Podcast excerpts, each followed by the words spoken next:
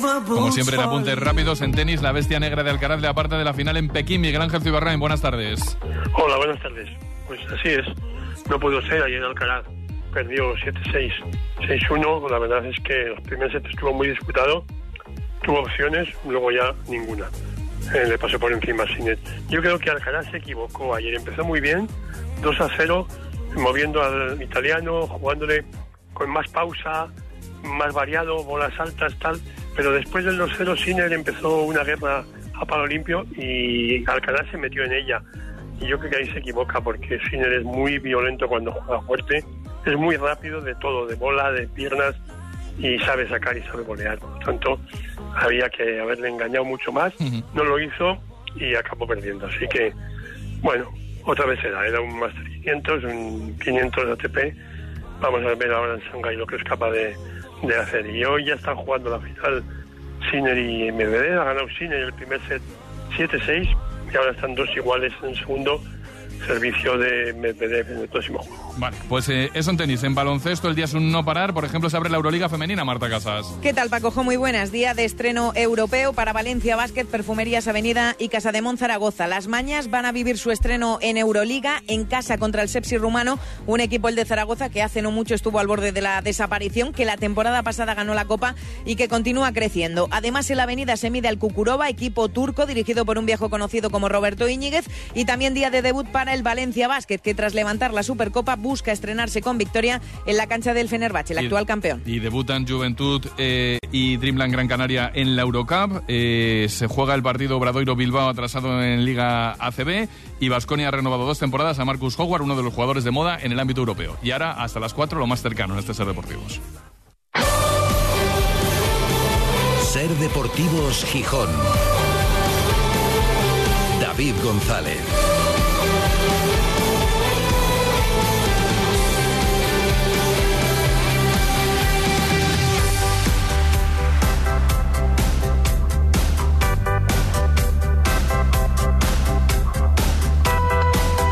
Miércoles 4 de octubre de 2023. Buenas tardes, bienvenidas, bienvenidos a Ser Deportivos Gijón en un día largo, muy largo, el que nos espera por delante, conviviendo con la Champions, compartiendo en parte horario con la Liga de Campeones. El Sporting vuelve a jugar a lo suyo en su competición en el Molinón contra el Elche, con la idea de seguir su buena racha, o en realidad su, sus buenas rachas. La racha general, buscando cinco partidos consecutivos sin perder, buscando el sexto, y la particular del Molinón, donde de momento alguna más holgada, otras más apuradas y más emocionantes, pero todo lo ha sumado por victorias. Lleva 3 de 3 y hoy quiere ir a por la cuarta. Y también espoleado, animado por esa victoria a domicilio que era la asignatura pendiente. Así que de ánimos bien, de piernas parece que también bien. No sabemos exactamente todavía quiénes van a jugar porque es subinarlo. Hoy ha habido un último entrenamiento, más de activación, pero bueno, también para estudiar cómo están los jugadores. Sí sabemos quiénes no van a jugar hoy porque ya tenemos la convocatoria después de esa sesión. Tres ausencias en esa lista de convocados. Gio Zarfino, que va entrando progresivamente en el día a día del grupo, pero que se prefiere ir con él con mucho con mucho tiento y con mucha calma para no forzar en Olcoto, que bueno, es una alternativa en la plantilla, pero que creo que asume que jugará pocos minutos, y algo que deja de ser noticia, Jordan Carrillo, que no da el nivel ni siquiera para estar en una amplia lista de convocados. Ni siquiera para eso. Y que creo que empieza a ser un problema para el Sporting que quizás haya que solucionar. Y para el chaval. Que a lo mejor es responsabilidad suya. Pero que estar para no jugar nunca, no sé lo que le aporta estar aquí ocupando una ficha en el Sporting, no será muy cara, pero no sé lo que le aporta. El resto están en esa convocatoria para recibir hoy, desde puesto de playoff, porque el Sporting está sexto, a un rival que estaba llamado teóricamente el Elche a estar arriba, pero que ahora mismo está abajo. Le está costando en este inicio de temporada y está el décimo séptimo con nueve puntos a la clasificación Ramírez le daba una importancia relativa. Bueno, ayer decía, si estuviéramos abajo, como está el Elche, por ejemplo, se le daría más importancia todavía. Y admitía que lo que queda es mucho por delante. Y si el equipo hubiera estado en descenso, aunque sea la jornada 8, hubiéramos dicho, Buah, es que el equipo está en descenso. Y se le hubiera dado eh, mucho más ruido e importancia eh, que el equipo estuviera en descenso en la jornada 8, aunque fuera la jornada 8. Eh, y a lo mejor no es tanto el ruido que esté en playoff porque todavía la jornada 8. No sé si me estoy explicando. Eh, lo que tenemos claro es que esto es muy largo y que son 42 jornadas. Y nuestro foco no puede estar en, la clasificación, o en el mío personal como entrenador, no puede estar nunca en la clasificación. Nunca. Ni cuando estoy en playoff, ni cuando estoy en descenso, ni cuando estoy a mitad de tabla. Eh, mi foco como entrenador es venir cada día a entrenar para ayudar a mis jugadores a ser mejor el fin de semana. Y esa es mi, mi energía, mi foco, lo que me mueve eh, y lo que me refuerza para, para poder seguir adelante. La clasificación ayuda, aunque evidentemente lo que pone nervioso a todo el mundo es que el equipo no carbure y está bajo. Cuando el equipo está bajo, pues, pero no ya al entorno, a los clubes. Los clubes echan a los no los renuevan si en la sexta jornada van primeros, pero los echan si en la sexta o la séptima jornada el equipo no carbura y no le gana a nadie. Eh, Manfredo Álvarez, ¿qué tal? Buenas tardes. Hola, buenas tardes, Hoy muy vuelve bien. la Manfredoteca, enseguida comentamos sobre qué va a ir, aunque los oyentes se lo pueden imaginar, pero bueno, evidentemente el Sporting hoy tiene la oportunidad de seguir ahí arriba y claro que de momento no te garantiza nada, hasta, pero cuando te vas dejando puntos eso sí que es peligroso. Sí, ahora mismo ha sumado siete de los últimos nueve puntos disputados, pero fíjate, si hoy no gana el Elche, es muy probable que, que se caiga de, de los puestos de playoff, ¿no? Es decir, hay que seguir ganando. Para estar arriba tienes que estar eh, en- en- enlazando rachas de tres, cuatro partidos seguidos, sumando de tres en tres, luego te permite un empate o una derrota, pero si no, no, no, no vas a estar entre los mejores, con lo cual hay que aprovechar este momento de, de ir en, en haber cogido la ola buena y, certificar esta semana, a ser posible, sumando esos seis puntos que sí te van a meter, pues incluso entre los cuatro primeros si, si lo logras, ¿no? Si no, si no consigues más de, de cuatro puntos eh, en esta eh, en estos dos partidos próximos, eh, pues puedes incluso perder hasta esa, esa posición entre los seis primeros, que respecto a lo que ha dicho ahora eh, Miguel Ángel Ramírez, entiendo perfectamente lo que quiere expresar, pero ha estado a punto de meterse en un jardín. Lógicamente, el profesional no tiene que obsesionarse con la clasificación, pero los demás sí. Es decir, el aficionado mira la clasificación, mira dónde está su equipo. No es lo mismo estar, eh, aunque eh, la, categoría en la que te encuentras es evidente, ya lo sabes desde que terminó la temporada anterior. Pero durante las semanas y según van- se van disputando las jornadas, vas mirando la clasificación, porque tienes unos objetivos, cada uno los suyos. Y el Sporting, si ocupa una posición eh, de descenso a Primera Federación, pues estamos en una situación anómala. Y evidentemente el ruido es más que estar en posición de playoff a Primera División porque es una situación mínima de, exigencia. Es decir, em, los dirigentes, los medios de comunicación, los aficionados miran la clasificación. El entrenador, su cuerpo técnico, los auxiliares y los futbolistas no tienen que estar permanentemente enfocados así porque si no, no progresan, ¿no? Pero eh, con eso tiene que convivir y tiene que entender que sí, claro que habría eh, más ruido si el Sporting está entre los cuatro últimos, porque es que a lo largo de su historia el Sporting no lo tengo mirado, pero lo firmaría casi a ojos cerrados. Ha estado más tiempo entre los cuatro primeros de primera división que entre los cuatro últimos de segunda división. La- las, las dos situaciones son anómalas. No es lo habitual en la historia del Sporting estar entre los cuatro primeros de primera división ni estar entre los cuatro últimos de segunda división. Pero estar el sexto en segunda es tener un 4 sobre 10. Es decir, estás suspendido y estás tratando de meterte en el aprobado en la Sí, recuperación. dentro de un balance histórico, Eh, otra cosa es dentro del rendimiento de la temporada. no, y de- Pero y es de- que además hay y una que realidad. acumulas siete temporadas en segunda división y lo mínimo a lo que puede aspirar este equipo ahora mismo es estar entre los seis primeros. Por eso no hay un ruido excesivo. Es que no lo tiene que haber. Es que para el Sporting, el ruido eufórico, y hoy lo vamos a ver, el horario es malísimo, pero que la gente no se va a enganchar de meter 24.000, 25.000 en el Molinón, a no ser que te metas entre los tres, cuatro primeros y está en la liga más avanzada. Eso tienes que, que- que- que asumirlo. Y él tiene que entender dónde está. Que efectivamente hay mucho más ruido si el equipo está entre los cuatro últimos de segunda que si está el sexto eh, en, en- en segunda. Evidentemente. O sea, si el Sporting estuviera último o penúltimo, pues claro que había mucho ruido. Hombre, claro. Y que ahora mismo esté sexto, unos números similares a los que tenía el año pasado, que empezó bien y luego se cayó, bueno, pues forma parte de la naturalidad. Estar sexto no es líder destacadísimo, entonces diría, ojo, que va a subir. Bueno, está bien, está sumando puntos, viene de ganar fuera, pero claro que habría ma- esto forma parte más de la lógica, como dice Manfredo, que estar ahora mismo descolgado y ya verte a cuatro puntos de la salvación. Diría, ojo, esto sí es lo anómalo. Hombre, pues estar ahí, pues bien, pero tampoco. Ya te va a decir Antón Meana Sí. que no le reconoces nada a Ramírez y la campaña. ¿Ya viste cómo No, se lo acabo de eh? decir, fíjate, ¿Ya el lunes, el lunes fueron todo elogios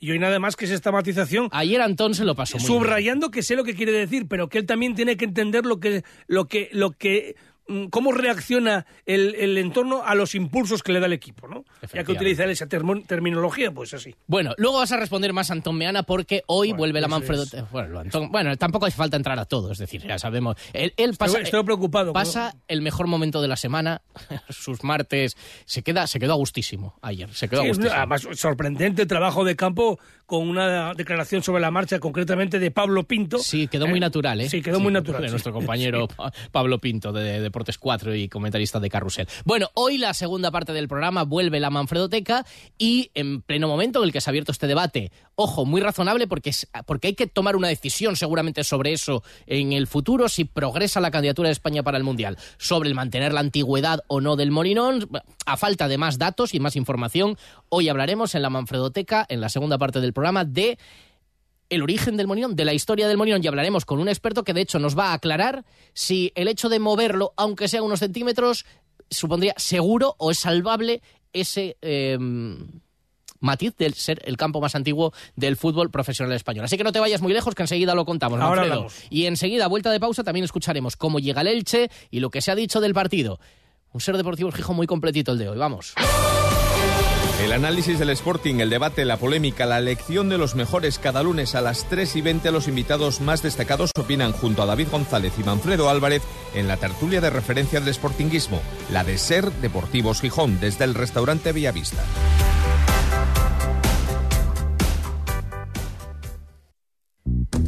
Hacienda exigirá en los próximos meses a todas las empresas y autónomos un software de facturación homologado. Aprovecha ahora el kit digital con NeaMaster y te ayudaremos a cumplir con la nueva normativa. NeaMaster, tecnología de confianza. Más información en neamaster.com. Cuando te dejas llevar porque desaparecen tus preocupaciones. Cuando puedes hacer lo que quieras porque del resto ya se ocupan los demás. Cuando esta sensación es capaz de durar muchos años. Cuando tienes un Toyota, relax. Toyota Relax, hasta 15 años de garantía. Te esperamos en nuestro centro oficial Toyota Asturias en Oviedo, Gijón y Avilés.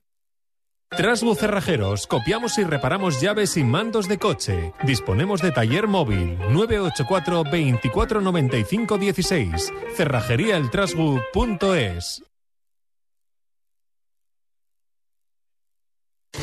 La UNED es la única universidad pública donde estudiar online y semipresencial grados como Ingeniería de la Energía, Educación Infantil, Psicología, Sociología, Criminología, Ingeniería Informática, Matemáticas, Filosofía, ADE, Estudios Ingleses, Historia del Arte y mucho más. Matrículate hasta el 23 de octubre en uned.es.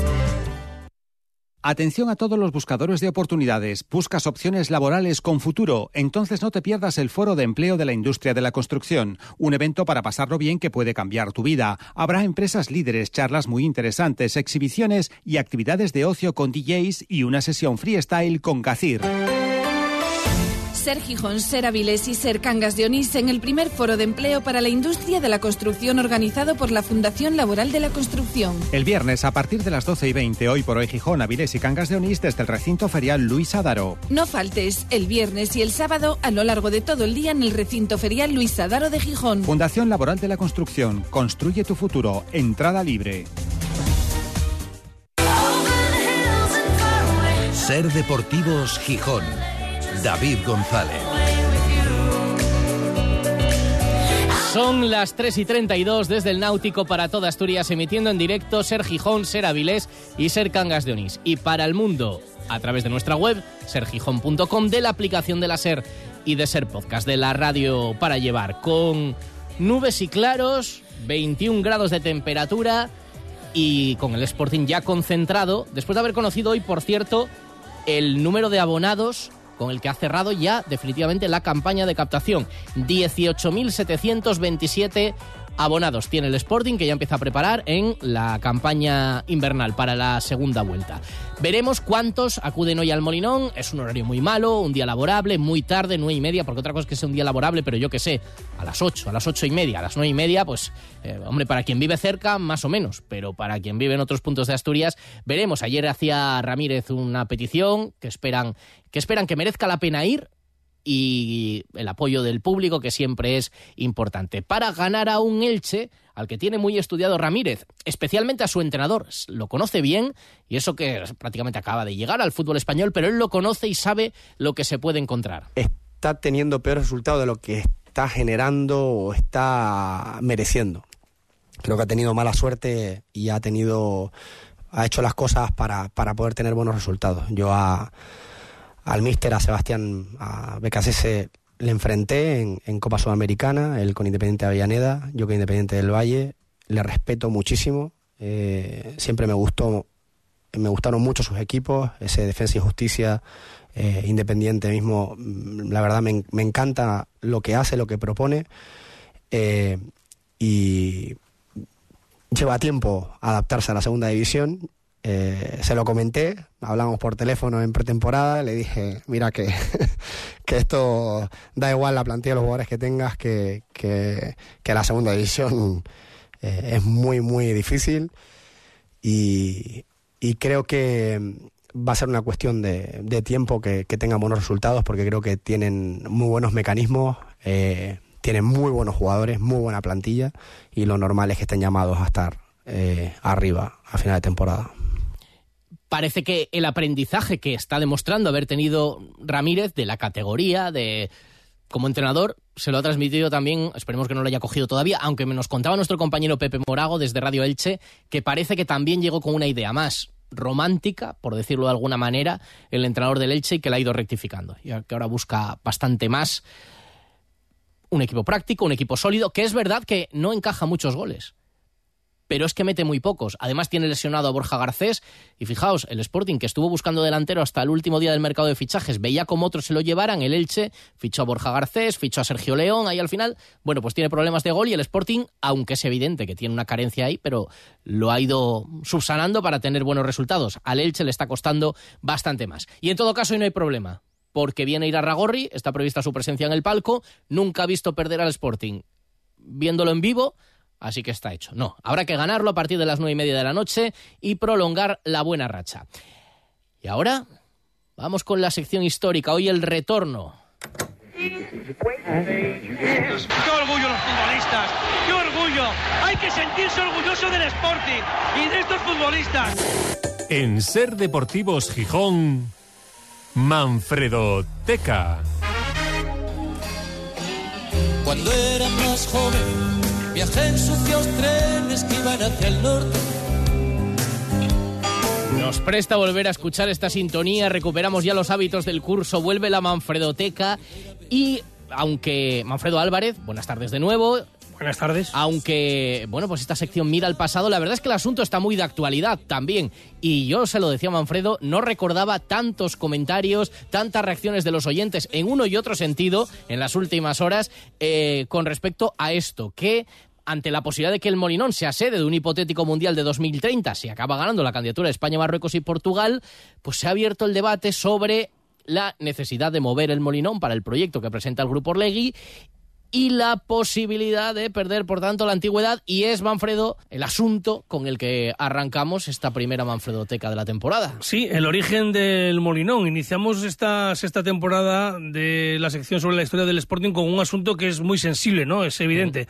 Lo cierto es que si el terreno de juego del Molinón se desplaza hacia el este, perdería la condición del campo más antiguo del fútbol profesional en España, que pasaría a ser Mestalla, inaugurado en 1923, que precisamente lleva años pendiente de trasladarse a la entrada de la ciudad, con lo cual correría turno y quedaría en manos del Estadio de la Cerámica del Villarreal, que es el, campo del eh, antiguo conocido como el Madrigal, que esa es otra cosa, ¿no? El cambio de los nombres de los estadios que a veces ya no sabemos ni cómo se llaman, hay que pensarlo, ¿no? Yo el del español ya no sé cómo se llama, de las veces que cambió, o el del Mallorca, ¿no? Sí, eh, bueno, pues los siguientes serían, porque es evidente que Mestalla va a perder esa condición. Serían, además de la cerámica, fundado como Mestalla en 1923, luego en 1924 Mendizorroza, en el 25 el, eh, Vitoria, el Eliodoro Rodríguez López de Tenerife, que también baraja su traslado. ¿eh? También parece que va a desaparecer del sitio donde está y luego ya quedan, sin previsión de que se muevan, Balaídos, Benito Villamarín y La Rosaleda en Vigo, Sevilla y Málaga respectivamente. Bueno, tu postura ya expresada el lunes sobre este asunto de que no sería una línea roja. Ya ves, Antón, que Sí. le- para, eres una decepción para él. Sí, sí, lo ha dicho que... Has caído con todo el equipo. Para él sería una decepción, lo siento mucho, para mí él es un fracaso. Quizá está un poco dolido porque, bueno, hemos demostrado que la escuela de la radio deportiva en España de Ser Gijón es la mejor. Hemos llegado a integrar eh, eh, en los programas nocturnos de, de la noche en España, que son los programas estrellas del deporte en la radio. Después de ser Deportivos Gijón. Después de ser Deportivos Gijón, a Juanma Castaño en COPE, a Edu Pidal en Onda Cero, Antón Meana en la cadena SER, e incluso tenemos a Rodrigo Fáez en ESPN, que es la cadena de televisión de deportes más importante de Latinoamérica, y todos ellos salieron de Ser Gijón. ¿no? Quizás se está viendo él un poco relegado, ¿eh? busca más el populismo, recuperar el fervor tuitero. Yo prometía mucho y se ha quedado un delufeu. Y no por la cara que tiene, no por lo de feo, no. Pero sino precisamente porque no le veo progresar, ¿no? Me está defraudando un poco porque tiene que ser más eh, riguroso. Ha dicho que yo eh, me he postulado a favor de mover el molinón, que busque el audio donde yo digo que estoy a favor de mover el Molinón. Yo lo que digo es que de momento todos son rumores y especulaciones, porque en realidad el grupo Orlegui, un año después de apostar por el Molinón como sede del Mundial 2030, no ha presentado públicamente ningún proyecto. Hemos visto una, lo que parece una foto sacada de una foto, ¿eh? de una infografía presentada en un evento eh, hace un año en, en- en Madrid, ¿no? Yo no veo, por ejemplo, cómo se va a financiar una transformación integral de la zona que, que se está presupuestando, según los rumores también, en más de 300 millones de euros. A mí me- 335 decía la alcaldesa me- este me parece una barbaridad. Es decir, porque el pico a lo mejor lo puede poner el ayuntamiento, los 35, los otros 300 de dónde van a salir. Y para hacer un estadio no hace falta tanto. Entonces hay que ver muchas cosas, pero que lo presenten de verdad. Lo que sí digo es que habrá que ver las ventajas y desventajas de la hipotética eh, el, el hipotético desplazamiento unos metros del Molinón, porque quedaría además en la misma zona. No significa trasladarlos a zonas inhóspitas, no llevar el Molinón a las instalaciones de Cañamina en, en- en- entre o, a una, o donde están los centros centros eh, de, de empresas en, en Porcello o a Nuevo Roces, no, es dejarlo en la misma zona, una zona espectacular de Gijón donde ya está el Palacio de los Deportes, está el recinto ferial, está el Grupo Covadonga, es un parque urbano increíble que podría crecer en ese sentido, está también cerca otro recinto importante que ya además no va a ser solamente eh, para el destino de su nombre, que es la Plaza de Toros, que puede tener un, un uso durante todo el año, y no significa los casos del Oviedo, de la Real Sociedad, del Mallorca, del Español o Las Palmas, que fue un perjuicio evidente, ¿no? No, esto no es lo mismo. Entonces, y tampoco es quitarte, como decía, el título del decano del fútbol español, que es el Recre. Ese sí es el primer club de fútbol que se tiene constancia en España, ¿no? Pero el no es el primer estadio que se construyó. No es, es porque luego fue cogiendo el testigo de otros, ¿no? Que me gustaría que siguiera siendo sí, pero también es verdad que el Sporting presenta un- un- unas deficiencias desde el año 1982, cuando se hizo hace 40 años la reforma para el Mundial. Aquella reforma fue un desastre porque quedó el estadio en, en- en cuatro gradas de distinta altura, eh, presenta problemas estructurales de tal manera que ha habido infinidad de, de- de obras que hubo que hacer en, las- en- en- en- en la, la estructura propiamente dicha del, del- del estadio, en la techumbre, incluso se habla de la orientación del campo. Entonces, habrá que ver si a lo mejor compensa hacer algo nuevo justo al lado que reformar lo viejo que a veces trae eh, consecuencias negativas. Oye, si se puede mm, ir grada a grada y, y se puede compaginar con el con el, el desarrollo de la temporada, pues mejor que mejor. Si lo mejor es porque se va a permitir eso, pues que haya más espacio urbano, que a lo mejor lo que se pretende es quitar los coches de la superficie, hacer un aparcamiento subterráneo, que el parque pueda crecer. Hay que verlo. Hay que Hay que verlo, hay que verlo. Yo lo que digo es que hay que verlo, que para mí no es una línea roja, para mí una línea roja es cambiar los colores de la camiseta.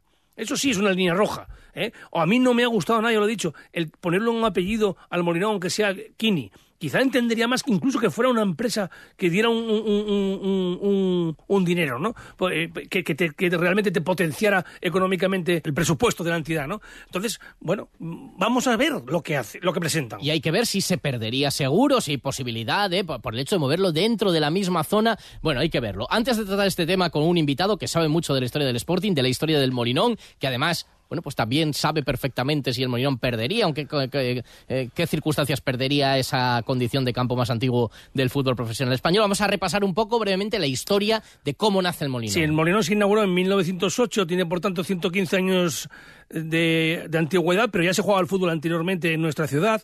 El Sporting se fundó en 1905 y anteriormente había otros dos equipos eh, en, eh, en Gijón, el Gijón Sport Club y la Esportiva Gijonesa. Llegaron a intentar fusionarse en 1911 con la asistencia del Sporting, pero fue sin éxito. El Sporting seguía creciendo y ellos no.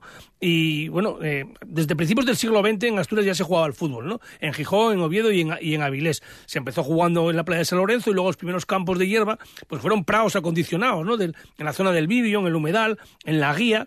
Y en 1908 el Sporting buscó un, un, un prau para tener un campo de fútbol propio y encontró una finca ahí donde está ahora, que era de un inglés, y, y ahí nació el Molinón, aunque no llegó a tener gradas y vestuarios propiamente dichos hasta 1917. O sea, era un prao y poco más, ¿no? Como eran normalmente la mayoría de los campos de fútbol, que como mucho podían tener una barandilla. Por cierto, el propietario del, del molino y de la finca, de ahí el nombre del Molinón, era el señor Rimmel, que dicen que es el mismo que inventó el acondicionador de pestañas de las ¿Ah, mujeres. sí? De la Sí, famosa sí, marca. sí, bueno, eh, el fútbol, en, claro, en España también había empezado un poco antes a jugarse a fútbol en España, ¿no? Un poco antes de 1908. Lo, lo trajeron los ingleses llegó eh, por las minas de Río Tinto a Huelva en 1870, en el siglo XIX, hace más de 150 años, aunque en Vigo aseguran que los primeros partidos de fútbol se jugaron allí. Eh, luego ya fue creciendo el, el fútbol a raíz de la fundación del Recreativo de Huelva el 23 de diciembre de 1889 y luego le siguieron pues el Sevilla en 1890, después el Palamos, Atleti de Bilbao, Barça, Español, Real Madrid, Atlético de Madrid, Sabadell y el Avilés en 1903, que es el decano del fútbol asturiano. Bueno, de, lo que está perfectamente probado, lo que no cabe duda es que ahora mismo el Molinón es el estadio Sí, sí, eso sí. decano del fútbol español de los estadios profesionales. Sí, sí, esto está clarísimo. El Sporting tiene tres señas de identidad fundamentales que le distinguen de los demás. El Molinón es el estadio más antiguo del fútbol profesional en España. El Sporting es uno de los nueve clubes que desde la fundación de la Liga en 1928 nunca salió del fútbol profesional, junto con Real Madrid, Atlético de Madrid, Barça, Español, Atlético de Bilbao, Real Sociedad, Valencia y Sevilla. Todos los demás en algún momento han estado en la tercera categoría o más abajo. Y el Sporting es el único equipo del fútbol profesional que viste camiseta rojiblanca desde su fundación. Por eso tanto lo que queremos proteger, ¿no? Por ejemplo, el Atlético de Bilbao y el Atlético de Madrid, igual hay gente que no lo sabe, en sus primeros años no vestían así, de rojiblanco, vestían con Ah, camiseta azul, azul, y ¿no? blanca, Azul y porque blanco. eran los colores del Blackburn Rovers.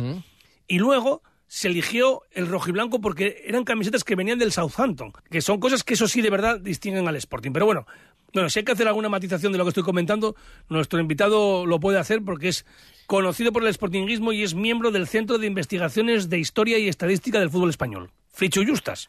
Que ya nos está escuchando. Muy buenas. ¿Qué tal, Frichu? Muy buenas, ¿cómo estamos? Muy bien, muy bien. Ninguna matización que hacer, totalmente de acuerdo en todo, Manfredo. Bueno, muchas y gracias. no hay mucho que, que añadir. Sí, a lo que sí añadiría sería mi opinión de que para mí sería como si me, me sacara un, me arrancara algún brazo que el Sporting perdiera su antigüedad y que no hay, no hay ninguna duda al respecto. Si se desplaza al campo, tiene que quedar bien claro que a niveles estadísticos e históricos el Sporting la pierde. Eso no hay ninguna duda al respecto y unanimidad en- entre los historiadores deportivos. Aunque, de aunque, de ocupara, aunque parte del espacio que ahora mismo ocupa el terreno de juego, ¿se perdería? se perdería. Se perdería porque lo que le determinan son las porterías. las porterías. Puedes mover un poco la portería y si está en el plazo de la portería, quiero decir, en un espacio que ocupa la portería, lo mantendría, podría mantenerlo. Pero si en el momento que se desplaza totalmente, perdería el, perdería el, el- la antigüedad. La antigüedad, el- a ver, tú en el campo puedes hacer lo que te da la gana, tirar gradas, construir gradas, pero lo que lo determina de forma clara y, y es el, el, El terreno Prau, juego. el Prau. El Prau. Que era, que era lo que el fue al principio. Fue al principio. Claro, Un prado, efectivamente. Y se hicieron dos informes al respecto para ver cuál era, si, si, realmente el prado del Sporting se había, del prado del Molinón, se había movido o no, uno en el año 79, a raíz precisamente del Mundial 82 que comentaba Manfredo antes, y otro hace 10 o 12 años, no hace mucho. En había un historiador ya, tristemente no entre nosotros, Salazar, que fue el que lo concluyó ambos informes, que eh, mirando pues el registro de la propiedad, lo que ocupaba la finca, el catastro, fotografías, y concluyó que el campo está exactamente donde se empezó a jugar en 1908. No hubo posibilidad de moverlo, entre otras cosas porque la finca adyacente a lo que es hoy el Molino Viejo, a lo que era antes la finca del, Molinón, de la fábrica de harinas y después de la, fábrica, de la, familia Rimmel, no tenía mucho más espacio. Lo que era la finca adyacente al molino era lo que hoy es el campo de juego del Molinón y muy poquito más. Eh, pues es una pena, que a mí la historia que se pierda lo que decía Manfredo, las señas de identidad, si mañana me cambia la camiseta me da un yoyo. Si, si oye, si no hay otro remedio y el estadio es cierto que está en malas condiciones, pues lo tendremos que asumir con, con dolor. Eso es lo que digo yo. Exactamente lo mismo que dices tú. Pero, pero claro, que no se puede establecer una línea roja cuando te dicen, oiga, es que este estadio se está cayendo, que tiene muchos defectos, que no podemos aspirar a hacer un estadio moderno sobre la base de donde estamos, que lamentablemente nos ha pasado a todos en tu casa familiar, en el pueblo, y les ha pasado a muchos clubes. Nos hemos tenido que ir porque si queremos crecer no queda otro remedio, es la evolución. La, cuestión otra, esto que, otra cosa es, cambiar las cosas por caprichos. Hay que escuchar de los Cambio el escudo por un capricho, cambio la camiseta por un capricho, cambio el nombre del estadio por un capricho, eso no. Claro, y eh, lo que hay que escuchar de quienes presenten el proyecto, los expertos y los ingenieros y los arquitectos es claro, ¿qué supone mantener el estadio donde está? A lo mejor dice, es que a lo mejor los costes se multiplican por cinco, yo qué sé. Claro. entonces no es viable si queremos aspirar o, o no, renunciamos al mundial para tal. Y pero crecer, hay un río. Pero, yo, pero hasta ahora, Manfredo David, yo lo que oí hasta ahora simplemente es un proyecto en el que no se explica por qué hay que cambiarlo, ni siquiera se hizo seguramente un estudio eh, al respecto, pero que ya nos venden de lo que van a cambiar es de ubicación el estadio, con lo cual perdemos la antigüedad. Pero, son de las pocas cosas que, tenemos en el Sporting a orgullo. Yo lo que digo es quién lo vende, porque nadie ha salido a decirlo. Son todo especulaciones. Yo no he escuchado a nadie del grupo Orlegui que ha dicho es que hay que mover el estadio por esto. Bueno, es lo, que, han planteado en las reuniones. Otra cosa es que lo puedan matizar. Pero que son todo cosas cogidas por hilos y claro, estás cogiendo por hilos, de, por un sedal, un jumbo, un avión. Que, lleva a, 500, a 500 personas. Entonces, claro, No, no, me vale lo que ha salido por ahí porque no, no es información mínima para hacerse una composición del lugar. Mira, el, anterior campo que había, el decano anterior al Molinón, fue el estadio del Regre, precisamente, que fue el primer campo de fútbol que hubo en España, que fue el campo del velódromo, se llamaba así porque era un velódromo y en el, medio pues el, campo de fútbol, el terreno de juego, que se mantenía desde 1892 hasta el año 1957, porque entre otras cosas no había ninguna duda que el terreno de juego estaba en el mismo sitio porque no daba para más. ¿eh? La, pista del velódromo rodeaba al terreno de juego. Bueno, ese lo, destruyeron, una joya construida por los ingleses hace, pues eso, en el siglo XIX, una joya de la historia deportiva española, lo tiraron abajo para construir pisos. Y eso sería lo que me dolería a mí es, quiero decir que al final la historia, un club sin historia, sin identidad, se convierte pues en 22 tíos jugando al balón en un parque o un equipo a lo sumo de, la Kings.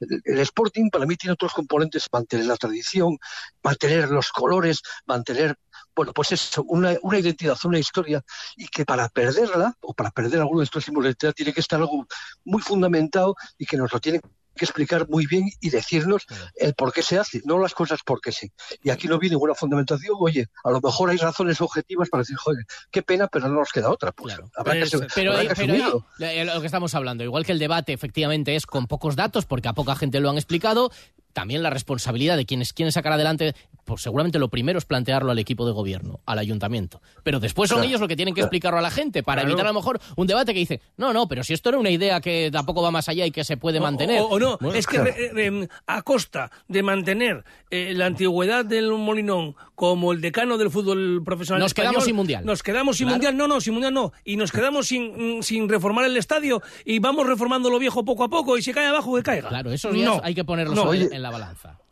Me, acabáis de recordar, no sé si recordáis, el Mundial 82 en la Real Sociedad Atocha era una de las sedes eh, designadas para el Mundial. Fue el Mundial que más se les hubo. Había 15 sedes designadas. cuando le dijeron a la FIFA que no, que no había pasado el, eh, digamos que tenía que hacer una serie de obras que iban a medias el ayuntamiento y la Federación Española eran 125 millones de pesetas para cada uno. El ayuntamiento se negó, de San Sebastián se negó a meter 125 millones para una reforma del, del estadio y la ciudad se quedó ese mundial. Y ese, ese redundó en beneficio de la ciudad vecina que era Bilbao, que se llevó uno o dos encuentros que se iban a disfrutar en San Sebastián. Y al final, lo que se pone para la ciudad también es cierto que es gente eh, visibilidad en, en, medio mundo, eh, como un, un, posible destino turístico y, en fin, y otra serie de beneficios económicos que son más que evidentes. Incluso tener un estadio que se eh, adecua a, por ejemplo, los grandes conciertos. Ya están diciendo que, mm, por ejemplo, las grandes giras ahora de los grandes grupos, ya ponte Bruce Springsteen, ahora mismo parece ser que no podría cogerlo el Molinón. Claro, porque tienen ese filtro Porque de... tiene ese filtro que tiene que tener de un mínimo mínimo. 35.000, 40.000 espectadores. Hay cuestiones subjetivas en este debate, que es, pues yo no me gustaría que lo perdiera, yo creo que lo mantenga, yo no le doy No tanta gustaría, importancia y tal. Eh, efectivamente, y ahí Exacto. queda la opinión de cada uno. Y hay una cuestión objetiva que nos queda muy claro, escuchando a Frichu también y como miembro del Centro de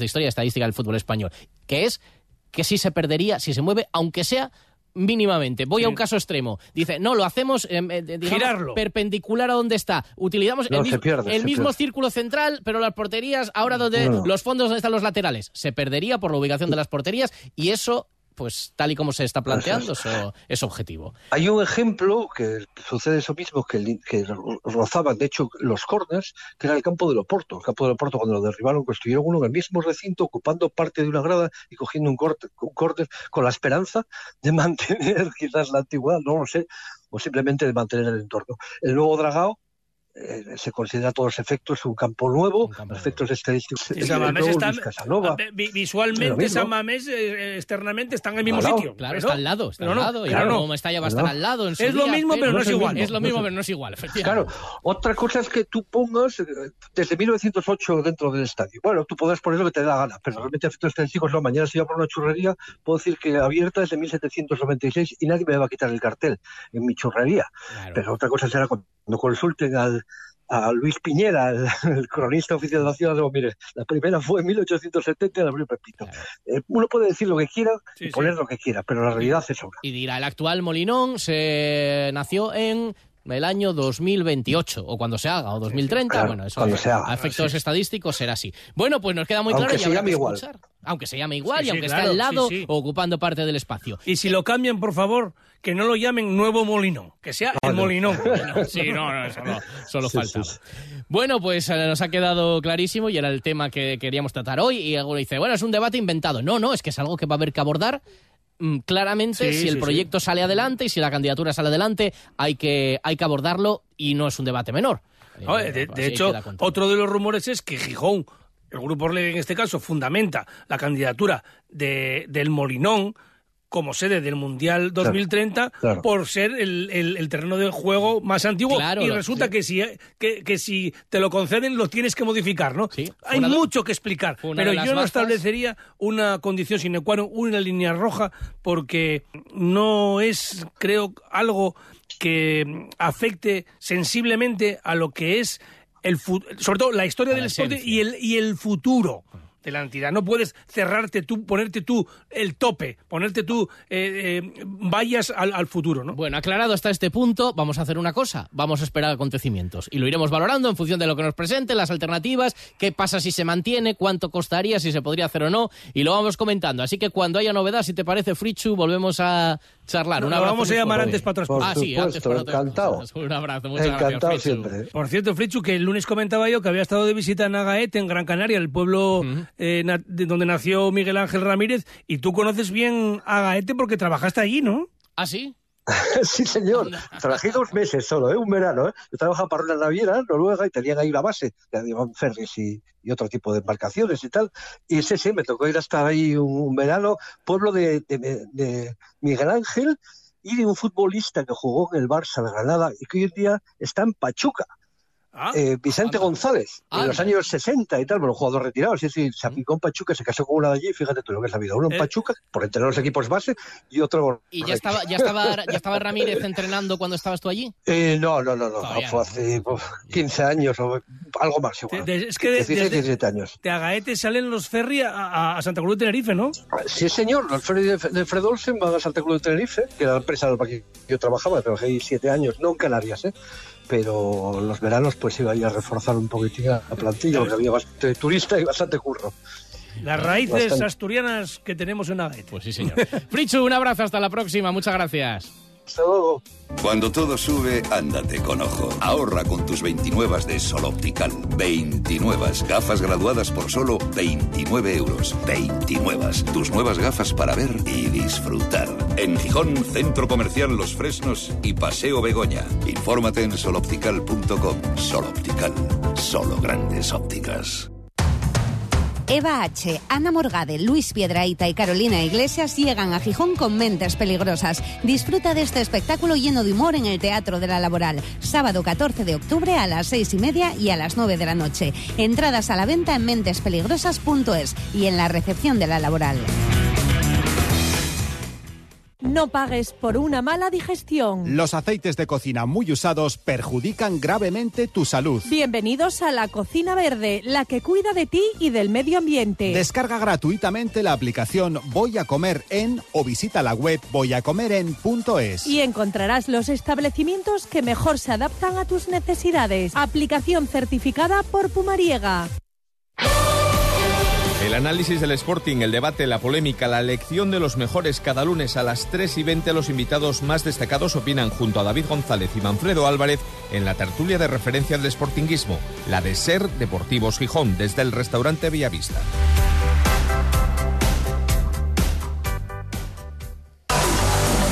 En el paraíso.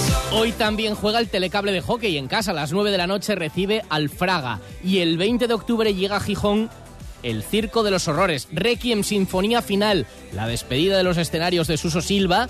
Del 20 de octubre al 5 de noviembre. Amplía fechas, cuatro días más para disfrutar de ese espectáculo. Entradas a la venta en circodeloshorrores.com. Merece mucho la pena. Si habéis ido otros años, ya lo sabéis seguro. Quien dice que la política es un circo, bueno, eso no lo sé. Pero como hay novedades, también no os perdáis ahora los servicios informativos. Ahora a las 4 de la tarde, noticias en la SER. Y esta noche desde las 9 y media, fútbol en el Molinón. Adiós.